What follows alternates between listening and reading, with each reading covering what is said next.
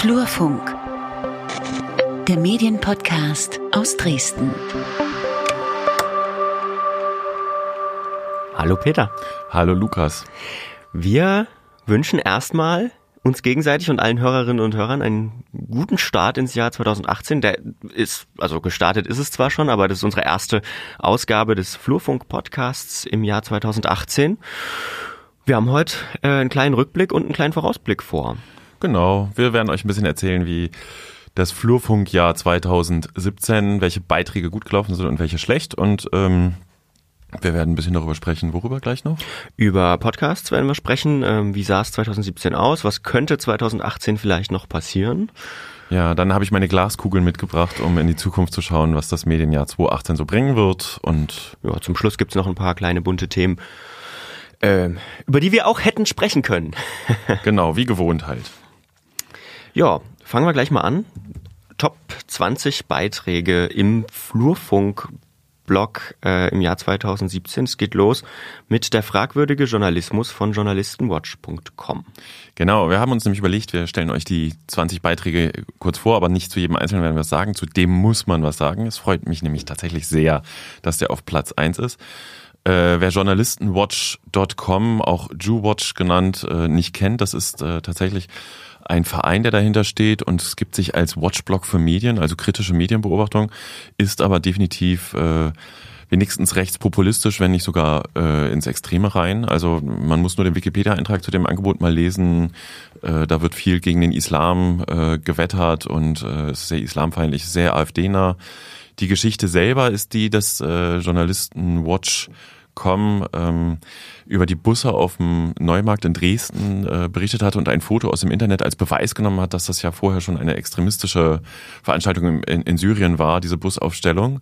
Und äh, da habe ich mich dann im Blog sehr stark kommentieren darüber ausgelassen, was denn das für ein Journalisten-Watch-Angebot sein möchte, das ein Foto aus dem Internet als Beweisgrundlage nimmt und dann darüber ähm, so ein bisschen polemisiert, weil tatsächlich sie auch, äh, also klassische Nummer, sie hinterfragen nicht, es ist kein Zwei-Quellen-Prinzip dahinter, sondern es wird einfach nur spekuliert. Und äh, was sehr schön ist an der Geschichte, erstens, dass sie auf Platz eins der meistgesuchten ähm, ähm oder meistbesuchten Beiträge im Flurfunk ist, 2017 ähm, dieses, vor diesem Angebot muss man warnen. Ne? Also es ist genau übrigens, wir haben ja über die Sachsen-Depesche in einem Podcast gesprochen. Ja. Das sind so Angebote, das wird uns auch noch mehr beschäftigen, die halt im ersten Moment ja bloggermäßig oder journalistisch sogar auftreten, aber eben eine bestimmte politische Motivation haben und vor Journalistenwatch kommen muss man nur warnen, ähm, was wir jetzt hiermit nochmal wiederholt haben. Und vielleicht noch Anekdote am Rande, es gab dann ja nochmal eine Replik auf meine Kritik viel später, die in die Kategorie gehört, Getroffene Hunde bellen und wenn ich keine Argumente habe, dann fange ich an, die Gegenseite zu beschimpfen. Also die Bubis vom Flurfunk sollen mal Journalismus lernen und so. Das ist, war sehr köstlich. Das ist, glaube ich, wenn ich mich nicht täusche, auch unter dem Beitrag verlinkt, den man ja über den Blog erreichen kann. Platz zwei Universität Leipzig bildet vorerst keine weiteren Journalisten aus, zieht sich auch durch diese Liste durch so ein bisschen. Ne? Genau, ähm, der Beitrag Nummer 16 ist ja zum gleichen Thema auch. Ähm, das hat auch sehr gute Zugriffszahlen insgesamt gebracht, das Thema. Da hatten wir aber auch im Podcast ausführlich drüber gesprochen. Ne? Ich glaube Folge Letzte vier, Folge, genau. Nicht letzte, vor, letzte vorangegangene. Vor, die vorangegangene. Letzte, immer die letzte. Oh, vorangegangene, die vorangegangene Folge. Entschuldige. ähm, Mit äh, Alexander Laboda. Genau, wollen wir jetzt aber Interview. hier gar nicht vertiefen. Einfach ne? reinhören. bekannt. Platz drei Bautzen, OB Alexander Ahrens kündigt SZ-Abos via Facebook, finde ich total cool. ja, auch das eine, eine Geschichte, wo ich mich jetzt tatsächlich ein bisschen drüber wundere, dass die so eine Reichweite bekommen hat. Die war ja im Mai. Da hat also der OB Alexander Ahrens aus Bautzen im Facebook-Posting angekündigt, dass er sämtliche sächsische Zeitungsabos kündigen wird, bis auf das für die Pressestelle. ähm, er war offensichtlich sehr angefressen über einen Kommentar der diesem Artikel und es geht dabei um den Verkauf äh, ähm, der, ich glaube, das ist eine Halle, Krone-Halle, ne, ähm, in Bautzen, ja. äh, wo der Oberbürgermeister kritisiert wird. Und äh, bemerkenswert ist, dass er in dem Artikel aber auch zitiert ist. Das heißt, er war also auch angefragt worden, war aber offensichtlich mit der Darstellung und vor allen Dingen mit der Kritik nicht einverstanden. Also hier auch nochmal Trennung, Bericht und Kommentar offensichtlich nicht ähm, in dem Moment ihm bewusst gewesen. Und ähm, auch sehr schön, ich habe das jetzt, diesen Beitrag ja, die 20, 20 Beiträge im Flurfunk ja von einer Weile schon gepostet, die, der wurde dann von jemand aus Bautzenried feedet. Die hatten den OB dann in, etwas später nochmal interviewt, da ist er dann auch, ja, vielleicht sollte er sich mit seinen Emotionen ein bisschen zurückhalten, wieder zurückgerudert. Platz 4, RSA, Thomas Böttcher verlässt Morning Show, Böttcher und Fischer ist erstmal eine Personalmeldung, aber da steht so ein bisschen dahinter, dass da offensichtlich mehr dramatisiert wurde, als dann eigentlich war, oder? Ja, bevor wir darüber reden, muss ich nochmal, Entschuldigung, Herr Böttcher, dass wir Sie im Funkturm Nummer 6 falsch geschrieben haben. Ähm, das CH mit dem G verwechselt. Äh, also andersrum. Ja, das ist äh, total krass. Erstmal muss man sagen, Böttcher und Fischer eine extrem reichweitenstarke Sendung im, im sächsischen Radiomarkt. Ähm, und äh, spannend ist, dass Böttcher halt abging und in der Zeitung dann stand, von der Kündigung überrascht und das auch hoch und runter gefeiert wurde von den Boulevardmedien. Nach meinem Kenntnisstand war er aber gar nicht so überrascht. Und ähm, die Gründe auch für, den, für das Auseinanderdividieren dieser sehr erfolgreichen Sendung, da weiß ich jetzt nicht so viel drüber und will auch nicht so sehr in die Tiefe gehen, weil das, was ich gehört habe, mehr, mehr oder weniger vertraulich erzählt worden ist. Ähm, aber ich finde, es sagt sehr viel über den Charakter einer Person aus, wenn er sich in der Zeitung als Opfer darstellt und ähm, durchaus vorher informiert war. Aber gut, wollen wir nicht weiter drüber reden. Platz 5, Augen auf bei der Bildauswahl LVZ, DNN und Tag 24 zeigen Unfallopfer unverpixelt. Mhm. Ja. Hm, sowas kommt eigentlich immer mal wieder bei mir an. Ähm, das sind dann einfach handwerkliche Fehler. Ich finde, da sprechen wir jetzt auch nicht weiter drüber. Das kann ja. man im Blog lesen. OLG-Urteil Merkel-Hitler-Vergleich gehört Maximilian Krah. Ja, das war im April. Das war auch tatsächlich im Blog beide, also mehrere Beiträge zu dem Thema. Ähm, äh, im Blog äh, auch ganz gut besucht. Aber ich sag mal so, man sollte Leuten, die so eitel sind und so nach vorne drängen, vor allen Dingen dann mit auch so Provokationen, ich finde, man sollte nicht so viel Raum geben. Lass uns weiterreden. Platz 7, Mut zur Lücke, Medienreaktionen auf den Journalistenrauswurf. Das ist ein wichtiges Thema. Ja, vor allen Dingen ist es, glaube ich, Journalistenaussperrung oder Ausgrenzung von Journalisten von öffentlichen Veranstaltungen. Das ist, glaube ich, tatsächlich so eine Art Jahresthema für 2017. Ne? Also in dem konkreten Fall ging es darum, AfD-Parteitag. Da kommt ja weiter unten auch noch, ich glaube, Beitrag Nummer 15 ist die ursprüngliche Meldung. Und hier Platz 7 ist ja äh, dann die Zusammenfassung, wie die Medien damit umgegangen sind.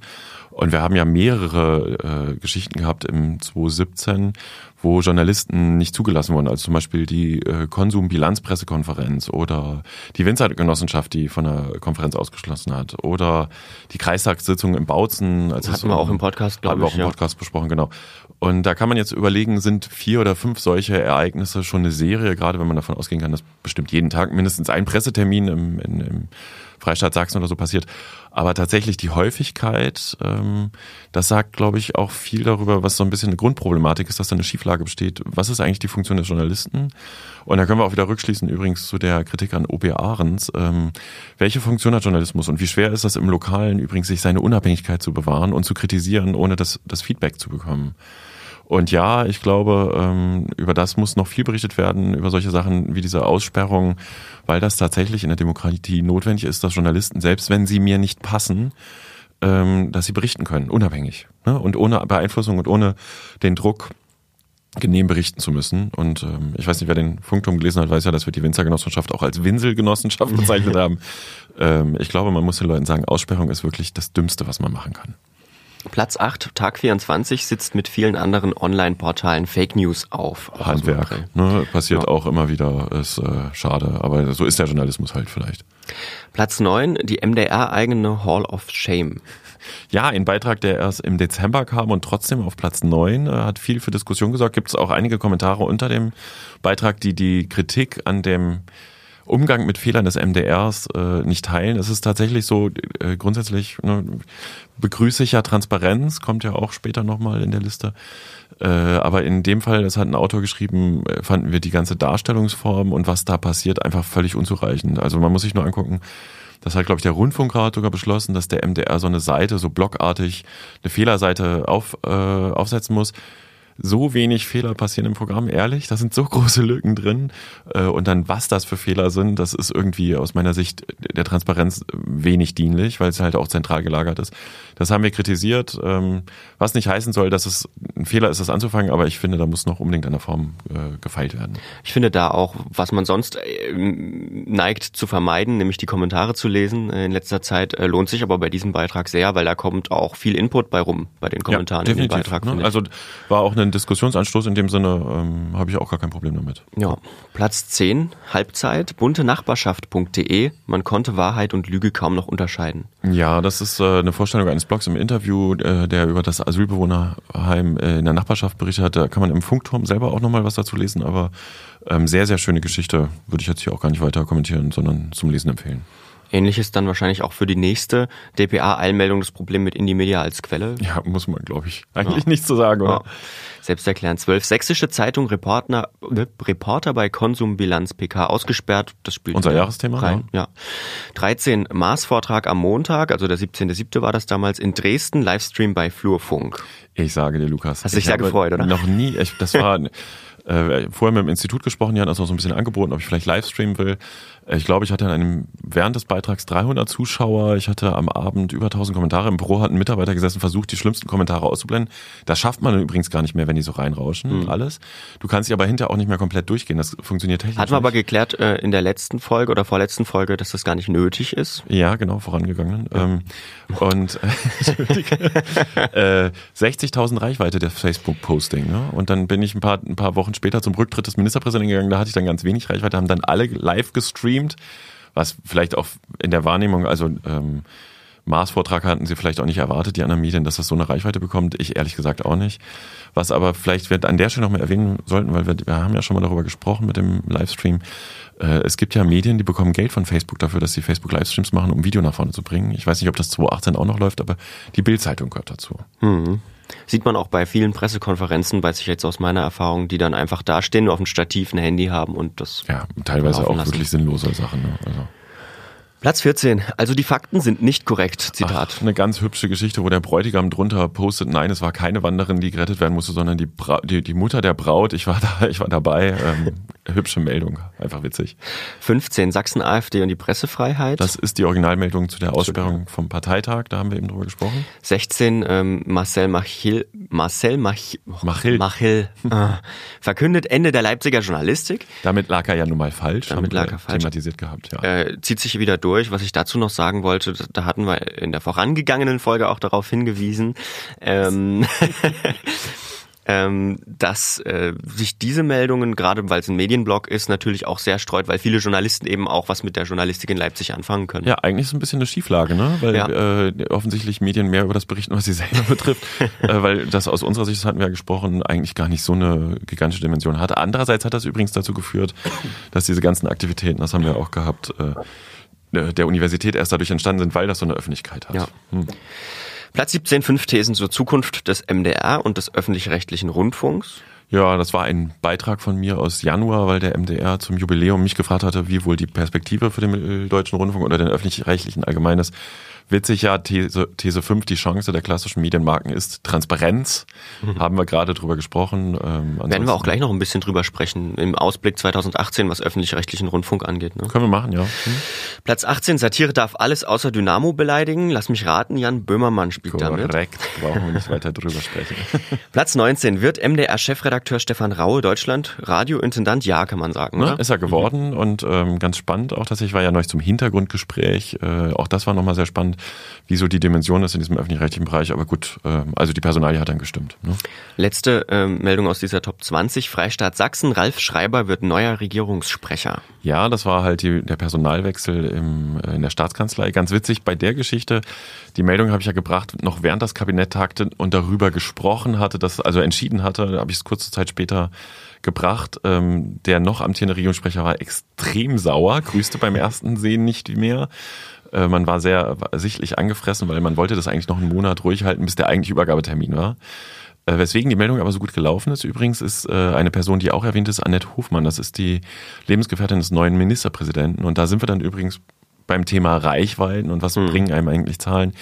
Annette Hofmann ist äh, einer der meistgesuchten Begriffe bei mir im Blog ähm, 2017. So. Und dann ist das, also sie ist da nur namentlich erwähnt in der Meldung. Ja, und da sind wir halt auch bei einem Kritikpunkt, ne? Was, was bringen diese Reichweitenzahlen? Ja, du hat, wir hatten ja, ne, ich habe ja die Zahlen dann im Blogbeitrag selber auch äh, geschrieben. Die sind jetzt auch in Folge, tatsächlich im zweiten Jahr in Folge wieder ein bisschen zurückgegangen bei mir. Sind trotzdem nicht so schlecht, glaube ich. Ich habe mhm. kurz überlegt, ob ich diese Tabelle mal dieses Jahr weglasse. Transparenz. Ähm, aber wenn man, wenn ich mir selber die Top 100 angucke, wie viele Beiträge teilweise von 2012, 2014, 2015 nach wie vor auch in diesem Ranking weit vorne sind, also ein Beitrag von 2012 über YouTuber ist äh, lange Jahre immer Platz eins gewesen übrigens bei mir. Die habe ich ja immer aussortiert in diesem 20er-Ranking. Ähm, dieses Jahr ist, glaube ich, Platz drei oder vier. Und äh, aus- ich finde, daraus lässt sich ganz klar ablesen, Reichweiten sind Schall und Rauch. Das Ja. ist Quatsch, das braucht Ja. kein Mensch. Also die, die älteren Beiträge ziehen mir also offensichtlich die Zahlen hoch. Ja. Zur Bewertung müssen andere Kriterien Na, Beispiel, Beispiel bei uns äh, in den letzten vier Monaten des ähm, vorangegangenen Jahres hatten wir beim Filmmagazin ungefähr 50.000 Besucher. Davon kommen 25, also schon die Hälfte von einem Beitrag. Ja. Und äh, ja, pff, Also Schall, ne, alle hergehört, Reichweiten sind Schall und Rauch. Es Ja. ist völlig egal, wie gut die Klicks sind. Man muss sich auch die Qualität, die inhaltliche Qualität angucken. Auch die Interaktion, die ist ja bei mir zum Beispiel auch nicht so stark auf dem Blog, dafür bei Facebook vielleicht ein bisschen besser, äh, um einen äh, qualitativen Urteil abgeben zu können. Ja. Ja, was mir jetzt gerade auffällt, ich bin immer so ein kleiner Fan von äh, Redaktionssitzungen auch on-air abzuhalten. Wir hätten es vielleicht andersrum machen sollen. Wir hätten von der 20 auf die 1 kommen müssen. Wollen wir nochmal neu aufnehmen? Wir fangen nochmal an. Nein. Nein, machen wir nicht. Äh, zum Schluss vielleicht noch ein kurzer Ausblick. Wie geht's mit dem Flurfunk in 2018 allgemein weiter? Ja, die Zahlen sind ja übrigens auch deswegen zurückgegangen, weil ich so viel podcaste, ne? Und Ja, dann habe ich irgendwie schuld. weniger, also meine Mitarbeiter waren auch schon ein bisschen angefressen, dass der Blog da, von wegen Reichweiten und so, aber die sind ja nichts wert. Ähm, ja, wir machen natürlich weiter. Ich habe äh, 2017 war ja das erste Jahr, wo wir drei Magazinausgaben vom Funkturm gemacht haben. Ähm, zwei monothematische im Frühjahr und eine äh, Orange, Gelb, Grün, ne? ja, Sie das ist ja Oder hier Rot, so? Das ist ja ein bisschen hier so eine, die Seifenblase nennen wir das Verlauf. Heft immer. Hm? Andersrum, Gelb war Nummer vier, dann das äh, Influencer-Heft Nummer fünf und jetzt halt das äh, die große eierlegende Wollmilchsau. Das Jahresendheft ist ja mal ein bisschen dicker. Das wird 2018 auch passieren. Das erste Heft wird sich mit Frauen, Medien und Politik beschäftigen. Da ist die Romina Stavovi, meine Frau, die Chefredakteurin. Das zweite monothematische Heft wird sich mit äh, dem Film, der Filmlandschaft in Mitteldeutschland beschäftigen. Wo stehen wir da eigentlich? Also diese ganze Filmbranche mal beleuchten. Und das dritte Jahresendheft quasi wird dann wieder die eierlegende Wollmilchsau mit allen möglichen Themen. Ich freue mich da übrigens immer über Feedback, äh, was mich sehr freut. Wir haben dieses Jahr das angefangen, ein Abo anzubieten. Das läuft ganz gut an. Also wir haben schon eine ganze Reihe Abonnenten. Was noch besser laufen könnte, ist das Anzeigengeschäft, aber das ist ja immer so. Ne? Und Ja. Ähm, ja, das dritte Thema wäre vielleicht nochmal einen Satz zu BISN, Ja, BSN. Was mich als Influencer sehr interessiert. Da gibt's noch keinen aktuellen Stand, was mich ein bisschen frustriert. Wir hatten uns vorgenommen, eigentlich im äh, Dezember den Termin für 2018 zu verkünden. Wir haben noch keinen Termin, weil wir auch noch keinen Veranstaltungsort haben. Und wenn ich mir die Finanzierung von 2017 angucke, sage ich mal, schauen wir mal. Also wenn dann September oder vielleicht auch erst äh, 2019. Das entscheide ich demnächst, wenn mir danach ist. Oder wenn mich ein Sponsor anruft und sagt, er will mit einsteigen. Hier mit Aufruf. Wer will bei BSN mit rein? 0800? Ja, ich sag jetzt mal keine, ich denke mir jetzt keine Nummer aus. Es geht vor allen Dingen um die Finanzierung und die Arbeitszeit, ne? Also, ja. Soweit zum Flurfunk. Aber lass uns doch jetzt noch mal einen Moment über hier das Thema einfach tun und Podcast. Wir machen das ja zusammen, diesen Podcast, ne? Also, einfach tun ist kürzlich ein Jahr alt geworden. Ja, am 2. Januar 2018 ist Einfachton ein Jahr äh, geworden. Und, und läuft's oder läuft's nicht als Medien-Startup? Es läuft total gut. Ähm, wir sind zufrieden. Ähm, wir haben gute Zugriffszahlen. 25.000 auf einen Beitrag. Nein, auf jeden Fall. Ähm, wir haben mal so eine kleine Zusammenfassung gemacht. So, wir haben letztes Jahr 60 Episoden veröffentlicht insgesamt ähm, auf vier Podcasts.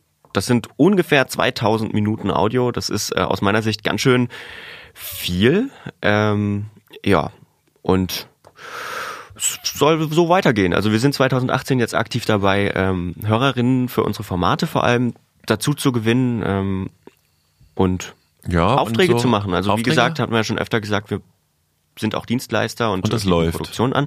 Das läuft, ähm, aber natürlich äh, kann es immer noch besser laufen und Ja, da äh, sind noch Kapazitäten frei. Also eins, ist, ich bin Kapazitäten so dabei. froh, dass ich heute hier sitzen darf und noch einen Slot die Woche erwischt habe. ja, das Auftrags, die Auftragsbücher sind voll. So viel vielleicht zu Einfachton. Ähm, es lohnt äh, vielleicht auch einen Blick mal in Richtung Podcasts, weil wir auch in einem Podcast sind äh, und das ja das das aufstrebende Medium 2017 eigentlich Habe ist, ich ja neulich ich auch sagen. übrigens mal drüber geblockt, ne? dass Ja, es genau. tatsächlich einen Boom gibt.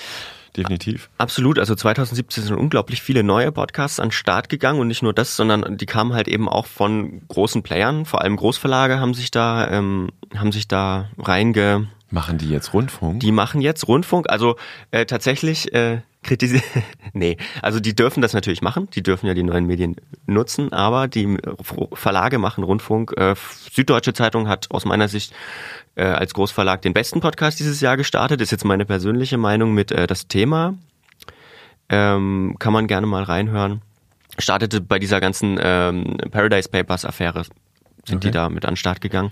Audible hat eine riesige Podcast äh, Offensive gestartet, also ich weiß gar nicht, glaube ich, acht an der Zahl oder so. Eigenproduktion mit namhaften Leuten. Beim Deutschlandradio äh, Intendant Hintergrundgespräch für Medienjournalisten kam auch deutlich raus, dass die mit den frisch gestarteten Podcasts völlig überrascht waren, welche Zugriffszahlen die haben und wie gut das Thema eigentlich läuft. Also auch da wurde klar, ähm, da ist eine Dynamik dahinter. Ne? Also Ja, die, die ARD war ja auch ähm, begeistert von den Zugriffszahlen ihrer Audio-App tatsächlich. Hätten sie auch nie damit gerechnet. Ähm, Audio zum Hören wird sowieso wichtiger aus, würde ich jetzt einfach mal so einschätzen, denn ähm, wir kriegen jetzt mehr so ähm, Home-Assistenten, also diese intelligenten, ähm, ja, Bluetooth-Lautsprecher, sage ich mal. Der, der neue von Apple steht ja jetzt auch noch an, der Release. Ähm, sogar Leute in meinem Bekanntenkreis haben sich jetzt eine Echo geholt, also die lassen sich so alle eine, so eine Alexa. Und die Stadt Dresden ist ja, habe ich jetzt im Flurfunk gelesen, auch ähm, Ja. äh, dabei, äh, was Alexa angeht. Also das wird nochmal wichtig und da ist natürlich sind so Angebote zum Hören auch wichtig.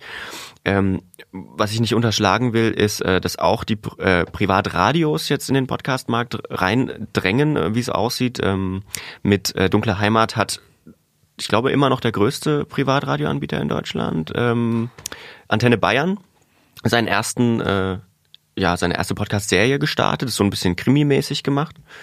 Und äh, trotzdem auch äh, etwas gemeinnützigeres, was ich noch gerne erwähnen würde, ist der erste JVA-Podcast. Ähm, Okay. kommt aus der äh, Justizvollzugsanstalt Neuruppin Vulko, heißt Ruppig. Ähm, und äh, da podcasten Häftlinge. Ist so ein Theater, also von einer Theaterpädagogik und einem Film, äh, Filmemacher, glaube ich, initiiertes Podcast-Projekt. Ähm, ist sehr cool. Von, von einem Häftling auch co-moderiert, ähm, mit Stimmen von Häftlingen. Lohnt sich das reinhören, gibt es eine Folge.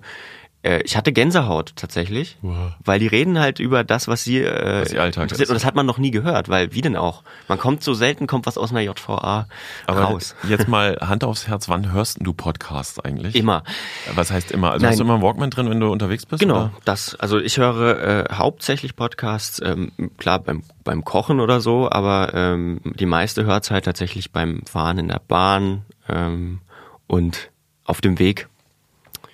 Naja, ich, hab- weil ich höre nämlich tatsächlich im Auto. Hm. Ne? Ich habe das den Deutschlandradio-Leuten auch gesagt, hier Medias Res gibt's ja so ein, tägliches Medienmagazin, dass das in kleine Podcasts ausgeliefert wird. Also pro Beitrag ist für mich absolut un, unpraktikabel. Hm. Ähm, und es gibt aber auch Sachen, also ich, Chris Kloss, hier Blogger in Dresden zum Beispiel, höre ich häufig.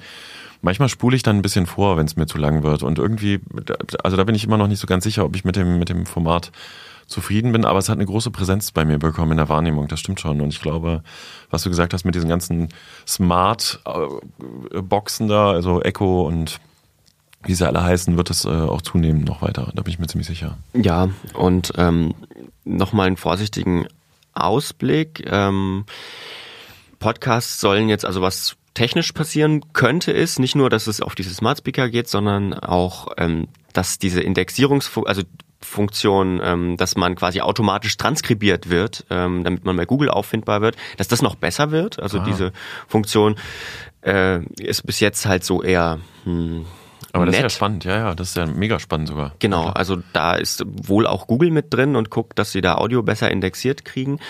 Das könnte kommen und äh, Spotify als wichtiger Player auf dem Audiomarkt. Äh, Ja, wann ist denn der Flurfunk-Podcast eigentlich bei Spotify? Genau, also ähm, ich wage mal eine vorsichtige äh, Schätzung, dass äh, vielleicht äh, sich Spotify auch öffnet und so ähnlich wie iTunes zulässt in 2018, dass sich mehr Creator, wie man sie so schön nennt, auf der Plattform befinden können und man dann einfach barrierefrei bei Spotify Podcasts einreichen und auch hören kann. Das wird, glaube ich, eine coole Sache, wenn es kommt. Wie gesagt, das ist eine vorsichtige Schätzung. Ähm, genau, also es läuft für Podcasts. Mega spannend, ja. Wir sind, wir werden auch da bleiben. Wir bleiben, bleiben der Sache treu, oder? Obwohl, ich muss dann gucken, wie ich das mit meinen wenigen Meldungen im Blog hinkriege, dass da wieder mehr erscheint. Nein, es ist eine große Freude, es macht Spaß. Das Feedback stimmt ja auch, finde ich, oder? Wir sind durchaus zufrieden mit dem, was wir zurückbekommen. Also, liebe Zuhörerinnen und Zuhörer, wir freuen uns immer über Feedback, über Retweets, über äh, Verbreitung des Links und ähm, gerne auch über Themenanregungen übrigens. Themen ist ein gutes Stichwort. Wir müssen mal weiter. Weiter, Ähm, immer weiter, schneller. Hast du die Glaskugel ausgepackt? um, Medienthemen 2018. Was wird wichtig? Also das ist tatsächlich, äh, die Glaskugel ist heute irgendwie wieder trübe. ich tue mal zurück in die Tasche hier, warte. Ähm, nein, man kann natürlich jetzt nur spekulieren, was sind die großen Medienthemen. Ich denke, dominierend äh, die nächsten Wochen und Monate wird die BILAG-Abstimmung in der Schweiz sein. Ich weiß nicht, wer das schon mitbekommen hat, das spricht sich ja doch langsam rum. In der Schweiz gibt es eine Volksabstimmung darüber, ob es überhaupt einen öffentlich-rechtlichen Rundfunk geben muss oder nicht.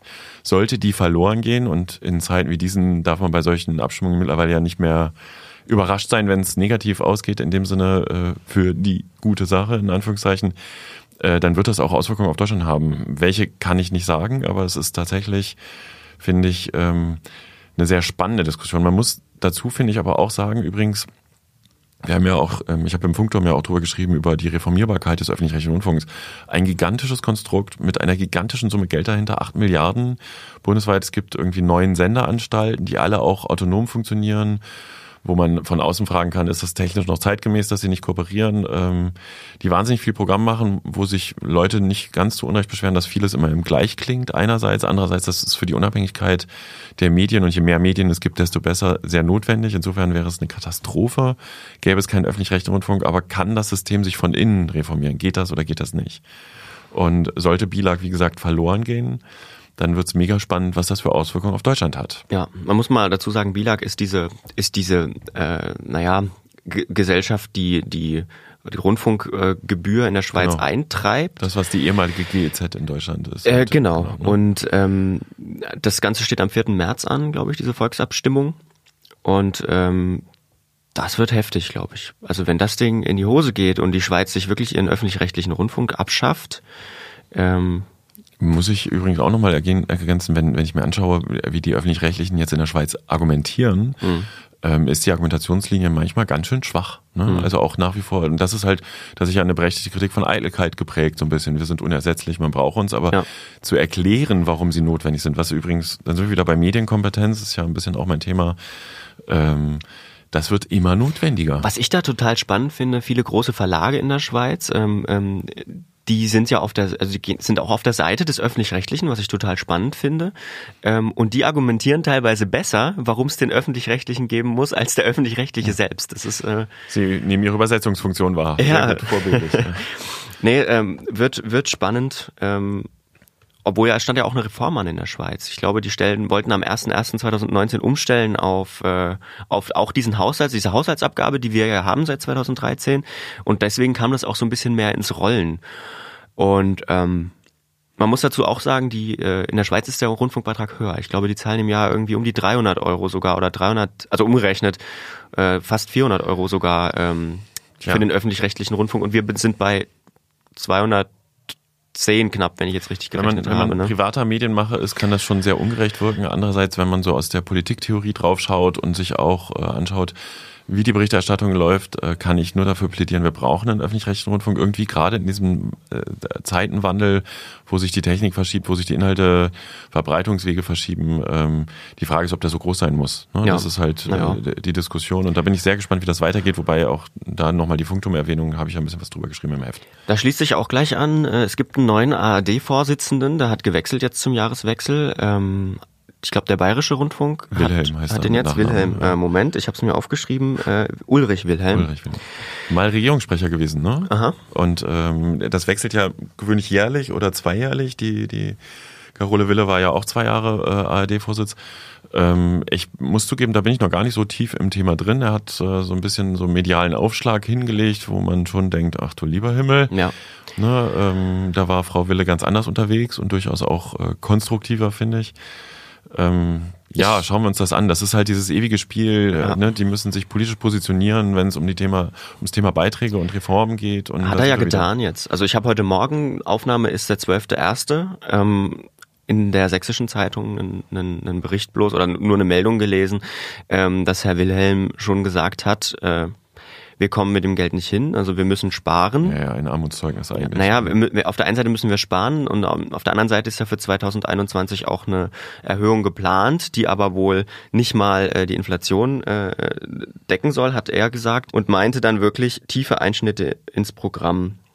Ja, ja das ist jetzt echt Jammern auf hohem Niveau, Mimi, Mimi, weil wir dann Also da so tief stecke ich in der Materie nicht drin, aber man muss sich wirklich mal auch angucken, wie die Gelder verteilt sind, äh, wie viel Programm läuft, wie viele Kanäle bedient werden, tiefe Einschnitte ins Programm. Ähm, da kann man vielleicht auch zu den Thesen, die wir in den Top 20 hatten, nochmal hm. einen Schritt zurückgehen.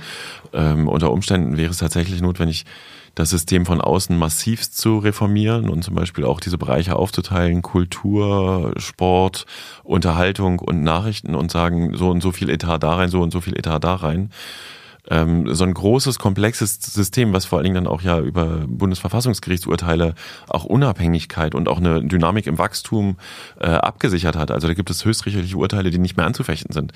Äh, das von außen zu reformieren, ist hammerschwer. Von innen bin ich extrem skeptisch, wie es mhm. sich reformiert. Vielleicht müssen wir es aber auch alles nicht so dramatisch sehen, jetzt mal bei diesen 17 Euro noch was, die wir da pro ja. Monat zahlen, sondern sollten vielleicht auch manchmal ein bisschen dankbar sein über die Möglichkeiten, die uns das bietet. Und ja, hm. also schauen wir mal, wie sich ich das Ich war auf jeden Fall nur einigermaßen entsetzt heute Morgen von dieser Meldung, weil. Ja, der prescht halt jetzt nach vorne, das ist wieder so, das ist ein politisches Spiel, ne? Um dann hinterher zu sagen, okay, wenn der Beitrag gleich bleibt, dann sind wir halbwegs zufrieden. Also das ist so ein, so ein Klappern, um sich politisch zu positionieren. Da würde ich jetzt nicht so viel drauf geben. Das soll halt die Leute aufregen. Kommen wir zu den sozialen äh, Medien. Äh, die spielen auch in 2018 jetzt gleich eine wichtige Rolle, Facebook, um genau zu sein. Ja, da kam ja heute früh noch der Newsletter, also 12.1. ist die Aufnahme, ähm, dass Facebook den Algorithmus tatsächlich jetzt auch äh, doch sehr schnell umstellt. Äh, man ist da sehr unzufrieden damit, dass äh, die Nutzung immer passiver ist, die Leute nur noch konsumieren, Videos angucken oder Nachrichten lesen.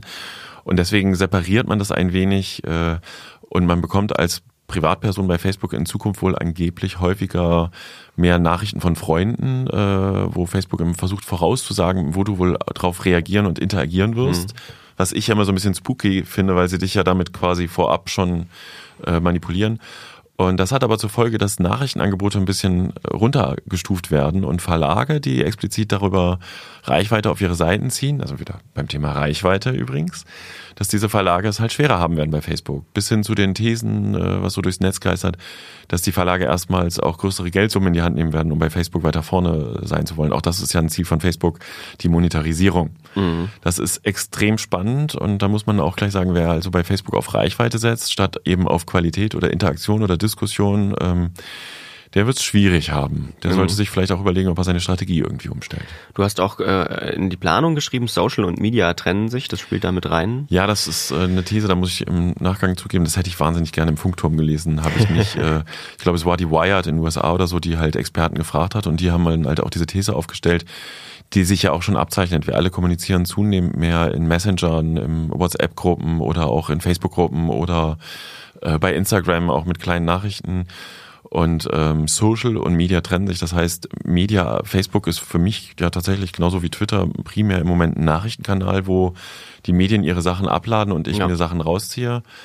Ähm, und das Socializing quasi, also das sozialisierende Element, das wird sich zunehmend in kleine geschlossene Kreise verziehen und die Kunst wird halt sein, dort reinzukommen mit den eigenen Inhalten. Also explizit, was das Marketing betrifft, was Politik, politische Botschaften betrifft, dort persönlicher wahrgenommen zu werden. Und da sind wir wieder, das bedeutet, ich muss mich auch engagieren in der Diskussion, in der Kommentarfunktion, mit äh, kommentieren, sonst äh, komme ich nicht weiter. Also auf jeden Fall die Verlage werden auch zu rudern haben. Ja, das wird spannend. Das verschiebt sich wahrscheinlich noch mal ein bisschen was. Ne? Also ich habe jetzt, ich habe jetzt tatsächlich tatsächlich, äh, da bin ich der Bildzeitung, äh, die Bildzeitung geliked auf Facebook. Naja. Ich sehe nur noch Brüste in meiner Timeline. Ehrlich? Ja, ist wirklich das, so. Aber die Bildzeitung macht doch nicht nur Brüste. Was aber, hast du denn noch geliked? Aber das ist so in, komischerweise in meiner Filterblase so. Was sagt das jetzt über mich, ist wahrscheinlich die Frage. Das ist aber übrigens, oh, das ist eine mega spannende philosophische Frage. Äh, baust du dir deinen Schrank im Netz ein? Ich habe das bei, äh, ich glaube, wo war denn das? Bei Spotify gehabt, dass ich dann versucht habe, höre ich das jetzt wirklich bis zu Ende? Hm. Oder kriege ich dann, was noch nie vorgekommen ist, Helene Fischer in den Wochenmix rein angeboten, so, also weil ich halt äh, ein Fan. Nein, ich bin Fan kein, kein Schlagerfan, aber äh, es gibt so na egal, lass uns nicht drüber reden. Also, aber äh, beschränkst du dich in deiner Musikauswahl, beschränkst du dich in deiner Nachrichten-Klickverhalten, weil du denkst, von außen guckt jemand drauf, dann ist das ja schon eine Form von von Kontrolle, die ganz ungesund ja. ist. Geht bei mir tatsächlich auch, äh, geht mir so teilweise, weil ich weiß genau, äh, wenn ich das jetzt anklicke, kriege ich wieder ständig das dann vorgeschlagen und ich will eigentlich nicht genervt werden. Und das ist schon ja, und nicht nur das, sondern du könntest sogar darüber nachdenken, ob das eines Tages Rückschlüsse auf deine Person zulässt. Mhm. Und dann sind wir bei einer ganz spannenden These, die ich auch immer mal wieder in den Funkturm aufgegriffen habe. Äh, wäre das zum Beispiel eine Chance für den öffentlich-rechtlichen Rundfunk, eine Plattform anzubieten, die These ist nicht von mir, eine Plattform anzubieten, die halt Datenschutz äh, ganz hart äh, ranzieht. Das heißt, Dort wird nicht getrackt, was du surfst und dort wird kein Algorithmus drunter gelegt, um mhm. dich zu analysieren, um dir dann entsprechend Werbeangebote zu machen. Wäre das, eine, gäbe es ein so dermaßen neutrales Nachrichtenangebot, mhm. das keine Daten über dich sammelt, dann könnte das ein Qualitätsmerkmal sein und es wird auch einen Bedarf danach geben, ich, ich bin ziemlich sicher. Ich glaube Funk, also das äh, junge Angebot von ARD und ZDF, das wirbt ja auch äh, ganz aktiv damit, dass es keine Werbung gibt und eben äh, ja, hm. äh, man sich nicht anmelden muss, um irgendwas zu bekommen. Spannende Frage. Ja für die Zukunft. Bleiben wir dran, machen wir im Podcast Nummer 7777 werden wir das sagen, haben wir damals vorausgesagt. Stichwort äh, Unternehmenskommunikation. Ja, das finde ich auch nochmal eine spannende Geschichte. Wenn ich das zeitlich schaffe, werde ich die Tage auch nochmal verbloggen. Äh, einen schönen Artikel gefunden, äh, wo Zahlen ausgewertet sind und das Vertrauen in Vorstände und äh, Pressesprecher schwindet. Die haben nicht mehr das Standing, was man früher hatte. Und daraus abgeleitet bedeutet das, dass sich die Rolle des Pressesprechers verändern muss, weil nämlich und auch das halte ich für eine sehr, sehr schlaue These. Ähm, sich ja nicht nur die, die, Rolle des Pressesprechers verändert, sondern auch die Medienkanäle, worüber Nachrichten verbreitet werden. Also früher hat man als Pressesprecher halt Journalisten betreut und Pressemitteilungen verschickt. Ähm, wenn du aber nicht mehr weißt, wo die rauskommen und auch äh, die Qualität der Medien immer schwächer wird und auch die Reichweite der Medien schwächer wird, dann musst du überlegen, welche Wege du gehst. Und über diesen schwindenden Vertrauensverlust werden auch die Mitarbeiter unsicher. Und ich halte das für eine ganz, ganz spannende äh, Überlegung, dass der Pressesprecher seine Rolle verändern muss äh, in Richtung interne Kommunikation. Die eigenen Mitarbeiter erstmal zu Botschaftern zu machen. Das gilt für große Konzerne, äh, wo du halt, ich habe mal irgendwann bei einem Beratungstermin gesessen, wo ich sagte, lass uns doch einfach die Azubis unten aus der Produktion ranholen, um über Social Media Nutzung äh, zu sprechen. Und die hat, nein, das geht doch nicht, das ist doch nicht, das muss doch die Marketing- und Presseabteilung alleine machen. Nee, du musst deine Mitarbeiter munitionieren, dass sie dein Unternehmen präsentieren in diesen Kanälen. Und äh, ich glaube, das äh, ist so ein bisschen äh, diese These dieses Textes ist halt, die interne Kommunikation wird zum Fundament der Unternehmenskommunikation. Ja, genau, der Pressesprecher muss seine Rolle verändern. Was damit reinspielt, in welche Richtung es auch gehen könnte, ist, ähm, dass immer mehr Unternehmen beziehungsweise auch ähm, politische Einrichtungen selbst zu Sendern werden. Und damit sind wir in der Rubrik, worüber wir auch hätten sprechen können. Der Sächsische Landtag ist jetzt bei Instagram und YouTube, findet man auch in den Show Notes die Links dazu. Ähm, denn auch das könnte eine Aufgabe für einen heutigen Pressesprecher sein, äh, die diese Kanäle, die man sich selbst erschließt, zu betreuen und selbst für Inhalte zu sorgen. Ja, ist im Grunde das, was wir gerade gesagt haben, ne? ja. ne? weil es ist völlig unklar, was wird noch aus der Pressemitteilung. Ich weiß nicht, wie oft ich äh, noch dieses Thema habe, Pressekonferenzen. Wer kommt eigentlich noch zu Pressekonferenzen? Ich. Du gehst zu Pressekonferenzen? ja. Ähm, ich rate von Pressekonferenzen meistens ab, also sei denn, es ist halt wirklich ein brisantes Thema.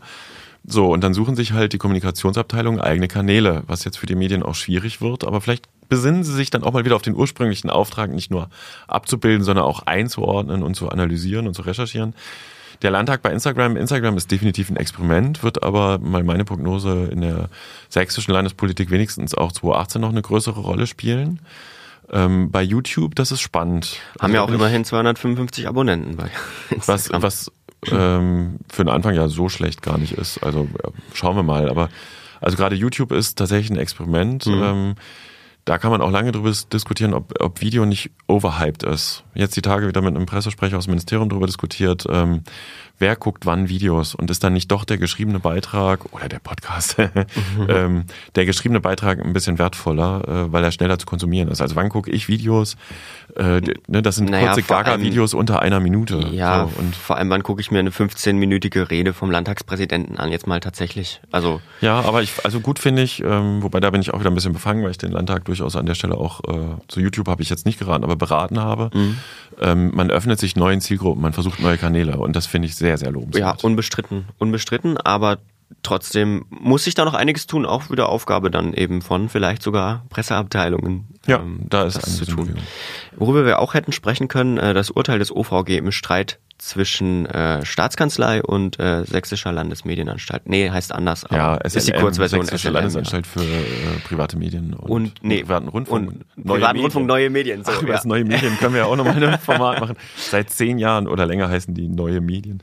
ähm, was sind denn neue Medien? Nee, äh, es gab ja dann so ein Gerichtsverfahren, das wurde in der Dresdner Neuesten Nachrichten so ein bisschen abgebildet, das sei pikant wegen der handelnden Personen. Mhm. Ähm, die SLM hat ein Gebäude, eine Villa in Leipzig und da war eine Wohnung noch eben nicht im Eigentum der SLM und äh, angemietet als Büroräume, also es geht nicht um eine Dienstwohnung. Ähm, dann hat halt die Staatskanzlei gesagt, dass die Wohnung zu teuer angeschafft worden ist. Die Staatskanzlei hat ja Rechtsaufsicht. Das bedeutet auch, äh, sie muss ein bisschen das Wirtschaften beobachten, aber sie darf nicht in die Autonomie der SLM eingreifen. Medien haben ja staatsfern zu sein.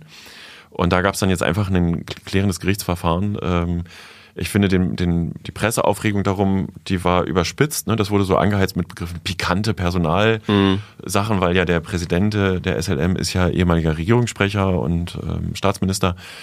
Äh, aber ich, formal juristisch musste das vielleicht jetzt auch einfach mal sein. Und ähm, da kann man lange drüber diskutieren. Das Oberverwaltungsgericht hat jetzt geurteilt, äh, die SLM ist in ihrer Autonomie nicht einzuschränken an der Stelle. Es ist auch noch, bewegt sich noch im Rahmen dessen, wo man nicht davon sprechen kann, sie hätten irgendwie in Richtung Untreue oder so gehandelt. Ähm, das wird wahrscheinlich vermutlich von der Staatskanzlei nicht mehr angefochten. Äh, geht auch nur mit dem komplizierten Bundesverfassungsgerichtsweg. Ähm, ja, damit wäre das geklärt. Äh, ist halt irgendwie muss halt auch mal sein ne, zwischen Verwaltung. Vor allen Dingen, wenn eine Institution wie die SLM so autonom ist, äh, finde ich nicht völlig falsch. Wird auch wegweisend sein für, für den ganzen Bereich. Die Mediengruppe Thüringen vermarktet jetzt ein weiteres Stadion, das Ernst-Abbe-Stadion in Jena. Ne? Mhm, ähm, das ist das zweite neben dem Steigerwald-Stadion in Erfurt, das, also das Rot-Weiß-Erfurt-Stadion eigentlich. Du dich aus, ich merke schon. Ich komme aus Thüringen, ich kenne mich aus. naja, geht so. Ähm, yes. Aber ich, ist ja hier, also in Dresden jetzt ähnlich. Die DDV-Mediengruppe hat äh, ja die äh, ja, das DDV-Stadion. Mhm, ja, das Dynamo-Stadion. An der Stelle ja. mal ganz spannend, äh, da ist zum Beispiel das finde ich immer so spannend. Ich kriege manchmal so Nachrichten wie, äh, die sind so, ich, ich nenne es mal eher gewerkschaftsnah, von dem vielen Geld, was man ins äh, Stadion steckt, hätte man ja auch äh, noch drei, vier Redakteure ein Jahr lang länger beschäftigen können. Mhm. Ähm, das ist aus äh, Mitarbeitersicht vielleicht schlüssig, aus Managersicht ist es halt was anderes. Wenn du so und so viel Millionen Umsatz hast, ähm, jetzt, das ist dieses Thema Sponsoring, aber eben tatsächlich beim Vermarktungsbereich auch, musst du ja sehen, dass der Umsatz hoch bleibt. So, ja. Und die Tageszeitungen, die Anzeigenerlöse gehen nach wie vor äh, so ein bisschen zurück. Äh, die Auflagen gehen wahrscheinlich zurück, wobei die alle nach wie vor sehr hohe Umsätze fahren. Und Thüringen bemüht sich halt jetzt darum, die, die Mediengruppe ähm, das Vermarktungsportfolio zu erweitern. Also wo können wir Werbung anbieten, dass man in der Zeitung, jetzt Lokal-TV haben sie ja auch schon eine Kooperation, hatten wir auch äh, hier im, im äh, Podcast schon erwähnt, glaube ich. Und äh, ist jetzt nicht die Mega-Neuigkeit oder das Medienerdbeben schlechthin, aber mhm. mal erwähnenswert, auch da gibt's Bewegungen.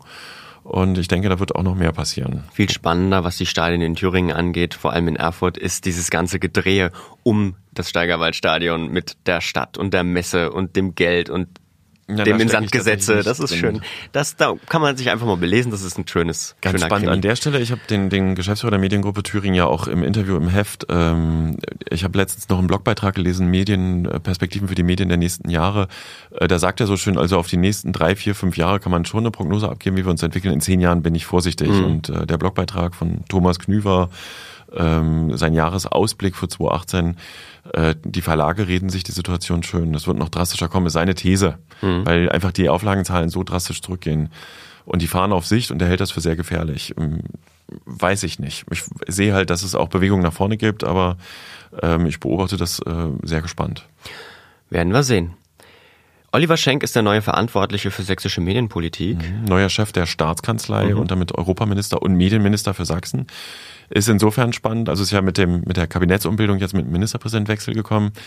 Äh, ist insofern spannend, ähm, weil damit äh, Sachsen ist ja das Medien, das führende Land der CDU geführten Länder, dieser sogenannten B-Länder ähm, und vertritt also die CDU-Position, weil Medienrecht ist ja Ländersache und da gibt's ja auf Bundesebene dann äh, Zusammenschlüsse quasi, dass man bestimmte Sachen auf Bundesebene abstimmt. Und äh, da wechselt dann jetzt mal wieder der Ansprechpartner. Das kann bedeuten, dass es neue Schwerpunkte gibt. Äh, kann bedeuten, dass er eine, eine, eine Linie formt, äh, die vorher so ein bisschen, also die abweicht. Äh, finde ich eine sehr spannende Dynamik. Was ich aber noch viel spannender finde, ich habe ihn kurz angesprochen auf dem Neujahrsempfang des, ähm, äh, des Landtags und gefragt, äh, ob er wüsste, wer ich sei. Ja, ja klar, er liest den Flurfunk. das müsste jetzt mal hier einfach erwähnt werden. Getrennte Konten bei Tag 24 und Mopo. War auch eine kurze Meldung mhm. quasi zwischen den Jahren, ähm, ist intern verkündet worden äh, dass sie das äh, umgestellt haben. Tag 24 ist ja das äh, Online-Angebot quasi früher mal zur Morgenpost Sachsen gehörend, aber mittlerweile mit Standorten in Berlin, Stuttgart, Frankfurt, ähm, Bielefeld. Das Schon eine es geben. Erfolgsgeschichte, kann man sagen. Sächsische Muss man- Medienerfolgsgeschichte. Muss man anerkennen, egal wie man den, den Boulevard, sehr krass Boulevard gehaltenen und auch dem manchmal bei der Qualität hinkenden Inhalten gegenübersteht. Ähm, dass die getrennt werden, ist wirtschaftlich wahrscheinlich logisch, aber Mhm. ich würde auch denken, dass es bei der Mitarbeiterbelegschaft schon auch ein bisschen Bammel gibt, was dann aus der gedruckten Zeitung eines Tages wird. Mhm. Äh, Das wurde dann nämlich wortreich in dieser hausinternen Meldung verkündet. Es habe da also überhaupt nichts, keine Perspektive für die Zeitung oder so zu bedeuten. Das muss jetzt einfach wirtschaftlich getrennt werden, was ich schlüssig finde, offen gestanden aus der Außenperspektive, wenn du halt da ein bundesweites Geschäft hast und noch daheim die Zeitung und das immer über die Morgenpost Sachsen-Konten läuft, wenn du eine Rechnung stellst. So. Ja. Äh, aber sollte hier vielleicht auch nochmal kurz erwähnt werden. Zum Schluss äh, ist mir noch ein Anliegen sehr wichtig. Ähm, am Ende des äh, Monats, am 26., 27. und 28. Januar findet auf dem Dresdner Neumarkt eine Ausstellung statt. Das sage ich in diesem Sprech, denn ich werde dafür bezahlt, das zu sagen. Uh, dann ist das jetzt ich- fast ein Werbeblock, oder? Also, ja, fast. Ich mache, ich mache einen. Teil, ich mache einen Teil der Pressearbeit für diese Ausstellung. Kami heißt sie, von äh, zwei Künstlern, äh, befreundeten Künstlern.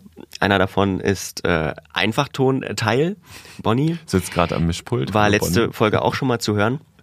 Und ähm, bei dieser Ausstellung geht es, Voll. deswegen erwähne ich das. Vergangene Folge. Vergangen, ja, ver ach, verdammt. Irgendwann lerne ich noch. Vergangene Folge ähm, war er da und äh, bei dieser Ausstellung geht es auch hauptsächlich um Medienkritik, deswegen passt es hier auch mit rein. Ähm, Dann schauen wir uns das doch noch, noch, noch mal näher an demnächst hier. ne? das noch äh, würde ich sowieso empfehlen, denn da tut sich im Hintergrund, was äh, die Medien angeht, einiges. Ich will jetzt mal ein bisschen anteasern. Ähm, nächste Flurfunkfolge kann ich dazu mehr sagen. Wann ist nochmal der Termin? Wann soll man auf den Neumarkt kommen? 26. bis 28. Januar, jeweils von 18 bis 22 Uhr. In den Abendstunden. In den Okay. Abendstunden, denn es muss dunkel sein, es wird dunkel sein.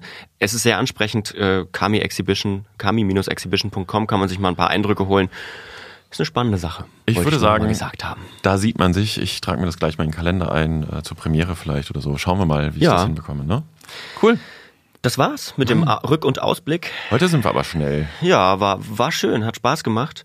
Ähm, ich hoffe, es ist ein bisschen was bei rumgekommen Ich an, denke. an Ausblicken. Äh, gerne auch, äh, falls wir was vergessen haben, was Ausblick angeht, was wichtig wird in Mitteldeutschland für die Medien, äh, gerne in die Kommentare zu diesem äh, Podcast schreiben. Denn ähm, vielleicht kann man das dann mal zum Thema machen, wenn es soweit ist. Ganz wichtig noch, man kann äh, den Flurfunk-Podcast bei Steady unterstützen ähm, und abonnieren quasi.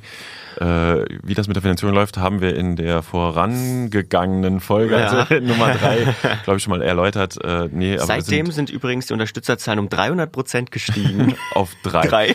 nee, also es, jeder Cent zählt. Wir hatten gesagt, äh, das Geld geht äh, im ersten Teil definitiv an Einfachton, einfach um die Technik und so weiter und die Raummiete zu finanzieren. Also wer den Podcast mag, darf uns gerne unterstützen, abonnieren. Ähm, vielleicht kriegen wir auch das Feedback, dass es sinnvoll ist. Das ist jedenfalls das, was bisher bei uns angekommen ist, was Sinn macht. Ja, so machen wir dann weiter. Ne? Wir haben neue Mikrofone, das hört ihr ja. Ja. Die müssen finanziert werden, also bitte. Die sehen toll aus. Liebe Leute, bis zum nächsten Mal. Wir hören uns im Februar. Im. Februar. Bis dahin. Ciao. Tschüss. Eine Einfachtonproduktion 2018.